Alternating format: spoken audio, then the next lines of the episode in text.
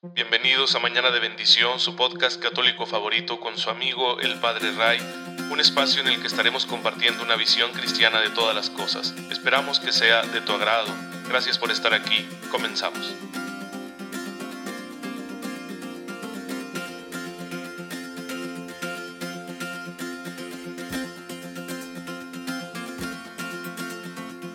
Muy feliz miércoles, queridos hermanos. Bienvenidos a su podcast católico favorito. Soy su amigo el Padre Ray y les envío un cordial saludo y espero que se encuentren muy bien. Y ya saben, mi deseo de todos los días es que ustedes tengan una fe muy viva para descubrir la gracia de Dios y aplicarla en las cosas, en los detalles de su vida cotidiana. Y bueno, se va a escuchar un poquito diferente porque me encuentro en otra locación. Ahorita como es mi día de descanso, pues me salí de ahí de la oficina, ¿verdad? Porque es necesario despejarse un poco para luego poder continuar sirviendo al Señor con alegría. Así que pues aquí estamos y bueno, pues gracias por acompañarnos en, esta aventura que es evangelizar a través de Internet, de las redes sociales, con estos contenidos que con mucho gusto estamos creando para ustedes. Ya saben que la meta final, el objetivo principal de este servicio, pues es impulsarnos en, el camino a la santidad. Y por eso siempre les presentamos el ejemplo de los santos, de aquellos hermanos nuestros que la iglesia reconoce que, han vivido bien su fe, su amor al Señor y que han recibido el premio eterno. Hoy quiero presentarles a Santa Lidia de Esquiedam. ¿sí? Lidia o, Ludivina es un nombre complicado porque ella nace por allá en el siglo XV en lo que hoy es Holanda, decimos en México, en lo que hoy es este, esta nación conocida como Países Bajos. Y ahí es, es una jovencita, tiene 15 años, es muy bonita, su papá anda buscando casarla. Sin embargo, pues sufre un accidente que le va a cambiar la vida por completo. Se encontraba patinando en un lago helado junto con sus amigas cuando el hielo se rompe, ella cae al agua helada y además se quiebra las costillas. Y ya de ahí jamás volvió a levantarse. Vivirá en una cama hasta el final de sus días, porque pues como no se encontraba muy avanzada la medicina en aquel entonces, obviamente los remedios aplicados pues no tuvieron el efecto deseado y ya no recuperó sus fuerzas y vinieron muchos males, ¿no? Con, con la inactividad, con el estar tanto tiempo en cama, enfermedades de la piel, eh, su metabolismo se vio muy afectado, dificultades para comer, Mm, todo tipo de enfermedades y aparte como fue un tiempo en el que había muchas plagas, pues también la atacó la peste bubónica. Y pobrecita criatura, cuentan sus biógrafos que la verdad era un Cristo viviente, era como Job, ya, ya no tenía apariencia humana por todas esas enfermedades que se habían cebado sobre ella. Y con una vida así tan limitada y llena de dolores y de situaciones complicadas porque pues imagínense para asistir a una enferma así. Ella no podía rezar. ¿Y cómo rezar, no? Cuando sientes que Dios se ha olvidado de ti y que te tiene en un eterno sufrimiento. Sin embargo, un día le llevan la comunión y cuando ella comulga recibe una luz del Espíritu Santo que le hace comprender que su misión en la tierra es ofrecer sus dolores por la salvación de los demás y vuelve entonces a la vida de oración y empieza a ofrecerle al crucificado sus dolores y además, como pasa con todos los santos, especialmente con aquellos que sufren el dolor físico, la enfermedad, pues se vuelve un alma espiritual, se vuelve una persona que tiene un discernimiento espiritual muy fino. Así que los demás empiezan a acudir a buscar su consejo y ella se convierte como en, en doctora de almas, la gente busca su ayuda, su guía, su orientación, y así el Señor se sirvió de esta pobrecita que morirá en 1433 después de una dolorosísima y prolongadísima enfermedad. Y así vemos nosotros cómo la gracia de Dios actúa incluso en situaciones tan complicadas, que Dios nos libre de que se nos presenten, pero puede llegar a ser puede llegar a ser que nosotros pasemos un accidente, una enfermedad, una cuestión de ese tipo, una discapacidad, y aún ahí estará la gracia para que seamos santos. No es excusa el dolor, no es excusa el sufrimiento para renunciar nosotros al llamado a la santidad. No es excusa el padecimiento para que dejemos de plantearnos lo que Dios quiere de nosotros. Es comprensible que sea más difícil, es comprensible que haya momentos de debilidad, de duda y hasta de rebeldía, pero excusa no es, porque la gracia de Dios se manifiesta con poder en medio de cualquier circunstancia. Y yo creo que todos hemos conocido a alguna persona así, que lleva toda una vida en enfermedad y que sin embargo no se quejan y están contentos y ofrecen lo que pueden por los demás a pesar de las limitaciones y las dolencias. Pues bueno, a eso estamos llamados, a tener una clase de fe de ese tamaño que nos permita superar toda adversidad y mantenernos en el camino de la santidad, pase lo que pase. Pero ya saben ustedes que nadie consigue esta fuerza por sí mismo, que es una fuerza que viene de Dios y que se manifiesta en nosotros cuando somos un canal abierto para su gracia. Y ese canal necesita para mantenerse abierto comunicación, comunicación con el creador de la gracia, que es Dios. Y en ese sentido, pues la oración es nuestra comunicación con Él. Así que no hay santo que no haya tenido una profunda y constante vida de oración. Y a eso nos estamos dedicando aquí en este podcast, siguiendo el catecismo de la Iglesia Católica. Estamos explorando la doctrina espiritual de la Iglesia para enriquecer nuestra vida de oración, porque será el elemento principal que nos ayude a santificarnos. Y ya entramos a hablar de las distintas formas de oración, que hay como tres que engloban a todas. La oración vocal, hecha con palabras, la meditación, que considera mentalmente los misterios de la fe, y la contemplación que nos lleva al silencio, a la escucha, a mirar a Dios de corazón a corazón. Bueno, ya en el episodio pasado vimos la oración vocal, vamos ahora a conocer la oración de meditación. Dice el catecismo en el número 2705 que la meditación es sobre todo una búsqueda. El espíritu del ser humano intenta comprender el por qué y el cómo de las cosas que el Señor va pidiendo.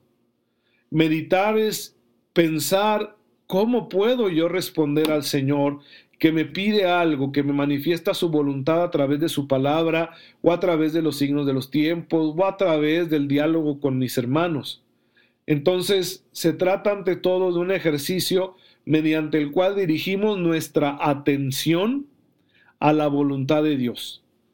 Habitualmente lo hacemos con la ayuda de algún libro, principalmente de las escrituras, de alguna imagen, de los textos litúrgicos, de los escritos de los autores espirituales, incluso de la naturaleza, ¿no? Que es como el gran libro de la creación, es la página de Dios, el mundo creado. Y dirigimos nuestra atención hacia esos medios para a través de ellos encontrarnos con la voluntad de Dios. Cuando meditamos intentamos apropiarnos, confrontando con nuestra propia vida lo que encontramos, lo que leemos en estos medios a través de los cuales llegamos a Dios. De manera que se abra otro libro, el libro de la vida, el libro de mi vida, para pasar de los pensamientos a la realidad. Por eso la meditación tiene como objetivo formular propósitos de conversión que me acerquen más a Dios, que me lleven, que me conduzcan a una vida más agradable a la voluntad de Dios. Y estos movimientos pues van a alcanzar nuestra conducta, nuestra vida, siempre y cuando seamos creyentes y humildes. Confiemos en Dios y seamos muy humildes. Son las condiciones previas para que la meditación tenga fruto, para que la meditación se refleje en lo práctico, en la conducta, en lo operativo, ¿sí? Vamos a decir lo que es un paso que nos lleva a una oración más madura. Por lo general, cuando oramos vocalmente, por lo general, ¿eh? porque obviamente la oración vocal también puede ser meditativa, pero por lo general cuando oramos vocalmente le decimos al Señor lo que nosotros queremos. Yo quiero, yo necesito. Dios mío, hazme esto, concédeme lo otro. Y está bien. Somos hijos de Dios, renacidos en Cristo, somos templo del Espíritu Santo y podemos pedir lo que queramos en el nombre de Jesús. Claro que solo se va a hacer realidad aquello que Dios vea conveniente para nuestra salvación. pero pedimos mucho. La meditación, en cambio, más que pedirle a Dios, escucha lo que Él pide. La meditación nos lleva a este tipo de expresiones como la de Samuel. Habla, Señor, que tu siervo escucha. Señor, ¿qué quieres que haga? Aquí estoy, Señor, para hacer tu voluntad. En la meditación escuchamos lo que Él quiere de nosotros, lo que Él nos pide, y manifestamos nuestra disposición a ponerlo en práctica, a realizarlo. Bueno, esa sería como la esencia de la meditación. Claro que hay distintos métodos, muchos santos, grandes autores espirituales han enseñado distintos métodos de meditación, pero lo que no nos debe faltar a nosotros es la voluntad de meditar, ¿sí? Sin la meditación, la palabra de Dios no llega a donde tiene que llegar y nos quedamos como esos terrenos infértiles de los que habla la parábola del sembrador, como lo dice el capítulo cuarto del Evangelio de San Marcos. Ahí ustedes van a encontrar esa parábola. Hay tres primeras clases de terreno, ¿no? El camino, el de piedras y el de espinas. En el camino, cuando cae la palabra, ahí no crece nada, porque no es un lugar apto para que crezcan las cosas. Es un lugar duro, infértil, que ha muerto, ¿no? Por, a causa de, que pasan las personas por ahí, tanto apisonamiento lo vuelve infértil. Nada crece ahí. Llega el enemigo y se lleva las cosas inmediatamente. La palabra de Dios nunca entró. Otras veces entra, pero no hay constancia, no hay raíces, no hay manera de que aquello dé fruto, porque fue solo un flashazo, lo que decimos nosotros una llamarada de petate, algo que se consume rápido y que no perdura. Y el tercer camino, el de las espinas, pues representa cuando sí, sí la palabra crece y puede hasta volverse algo importante en tu vida, pero hay cosas más importantes, ¿sí? Las preocupaciones, el que yo quiero dinero, yo quiero hacer esto, yo quiero hacer lo otro, se vuelve eso más importante y termina ahogando el deseo que teníamos de escuchar la palabra y ponerla en práctica.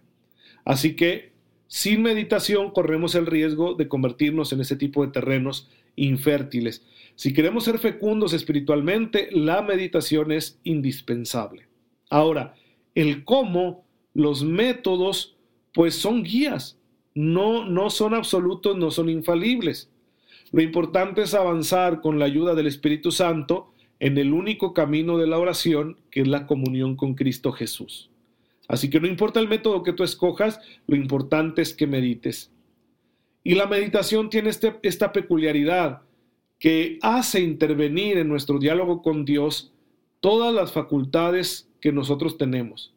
Obviamente el pensamiento, porque el que medita lee y piensa lo que lee. Si lee las escrituras, por ejemplo, ¿no? Piensa lo que está leyendo, o si está leyendo un libro espiritual, piensa lo que está leyendo. También la meditación mete la imaginación, uno empieza a imaginar. Te imaginas cómo es Dios, cómo es el Señor, eh, si lees el Evangelio a lo mejor te pones a ti mismo ahí en esa escena del Evangelio. Mete las emociones porque tú sientes. Sientes tristeza cuando en tu meditación estás leyendo que el Señor te está reprendiendo, te está llamando la atención y dices, ah, caray, esto es para mí. Y obviamente eso produce emociones. O alegría cuando el Señor te dice, ten confianza, no tengas miedo, porque eso es lo que estoy leyendo en el Evangelio. Ah, pues me emociono. Y también la meditación hace que intervenga el deseo, el decir, yo quiero, quiero responderte, Señor, quiero ser más tuyo, quiero ser santo, quiero hacer tu voluntad. Muy importante que el deseo esté implicado, porque cuando ya el Evangelio llega a nuestros deseos, la fe se vuelve una fe completa porque ya es una fe que me hace responder desde mi interior libremente a la propuesta que Dios me está realizando. De manera que si quiero crecer en la fe, pues la meditación que me lleva a desear lo que Dios desea para mí, pues se vuelve algo de verdad indispensable y fortalece mi voluntad para que yo siga a Cristo. ¿Qué es lo que nosotros vamos a meditar preferentemente? ¿Cuál es el contenido esencial de la meditación? Bueno, pues es la palabra de Dios, el misterio de Cristo, tal y como lo vemos cuando hacemos la lección divina, que es un método de orar con las escrituras y que incluye un paso que se llama meditación. Obviamente yo leo la palabra y veo que me dice a mí. O en el rosario, donde meditamos los misterios de la vida de Cristo y su Santísima Madre. Entonces, ese es el contenido esencial. No voy a meditar yo sobre la física cuántica, ¿no? O sobre el cosmos y la posibilidad de que haya extraterrestres. Esa no es meditación cristiana.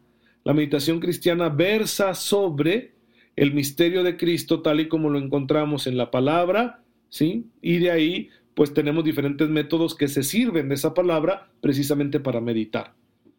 Y esta forma de reflexión, de oración, es muy valiosa, pero claro, falta más. No debemos quedarnos en la meditación, porque la meditación busca quizá conocer la voluntad del Señor, ¿sí? es importante conocerla, pero más importante es amarlo a Él. Así que si la meditación busca principalmente el conocimiento, lo que la oración contemplativa, que es la otra forma de oración que vamos a ver mañana, busca es la unión con el amado. La meditación me hace conocer que Dios me ama, pero la contemplación me hace unirme con el Dios que me ama. Así que tenemos una cierta gradualidad, ¿no? Como que la meditación es más perfecta que la oración vocal, pero la oración más perfecta será la oración contemplativa. Así que yo les recomiendo que mediten, Toma un texto de la Sagrada Escritura, un pasaje de los Evangelios, toma el rosario, toma ese libro espiritual que tienes por ahí, lee pausadamente y hazte la pregunta, ¿qué me quiere decir Dios a través de esto? En la lección divina, que es un método muy querido y muy bueno de meditación, nosotros podemos hacer una primera pregunta, ¿no? Bueno, ¿qué estoy leyendo aquí? ¿Qué me dice este pasaje bíblico? ¿Qué, qué leo en él, qué significa y luego qué me dice a mí. Y para ver qué me dice a mí, debo contemplarme en mis circunstancias, porque mucho ojo, esto es clave para que meditemos bien. Cuando yo pregunto, ¿qué me dice Dios a mí? No estoy preguntándome, ¿qué significa para mí este texto? ¿Sí? No, pues es que yo lo entiendo así. Yo entiendo que cuando Jesús multiplicó los panes, Él nos enseñó que debemos ser generosos. No, no la meditación no es una explicación, ¿sí? Sino que te dice a ti en tu contexto, de qué te está hablando a ti. Por ejemplo, ese mismo pasaje puede que a ti te diga lo siguiente, mira, tú te estás sintiendo mal porque crees que eres poca cosa. Y es cierto, eres débil y limitado, pero si te pones en manos del Señor, Él multiplicará lo que tú eres y lo hará rendir en el amor. Ay, es una cosa distinta. ¿Por qué? Porque está diciéndome algo a mí en mi realidad, ¿sí? Entonces la meditación no es decir cómo entiendo yo ese texto, sino qué me dice a mí ahorita, en mi realidad, en cómo yo estoy, con lo que yo soy. Hay que dejar que el texto toque las fibras más sensibles de nuestro ser, de nuestra persona, y de ahí obtendremos un fruto. ¿Cuál va a ser? Voy a ir descubriendo lo que Dios quiere de mí y podré formular un propósito y decir, Señor, ya veo por dónde me quieres llevar, yo me comprometo a poner esto por obra, tomo una decisión, una determinación, y luego le pido su gracia para llevarla a cabo, ¿sí? No ha terminado ahí el proceso de la oración, por eso insistiremos en que la oración contemplativa es el fruto final de una vida espiritual, pero ya tenemos un gran avance. Así que vamos practicando bien esta forma de oración y yo les aseguro que nos va a ayudar muchísimo en nuestro crecimiento personal como hijos de Dios. Te damos gracias, Padre, porque nos permites conocer tu palabra y meditarla para sacarle el mayor fruto posible. Concédenos tu gracia para que una vez que conozcamos tu voluntad podamos ponerla en práctica con fidelidad. Por Jesucristo nuestro Señor. Amén. El Señor esté con ustedes. La bendición de Dios Todopoderoso, Padre, Hijo y Espíritu Santo, descienda sobre ustedes y les acompañe siempre. Muchas gracias queridos hermanos por estar aquí en sintonía con su servidor. Les mando un fuerte abrazo, oren por mí, yo lo hago por ustedes, cuídense mucho porque ahí anda todavía el virus y nos vemos mañana, si Dios lo permite.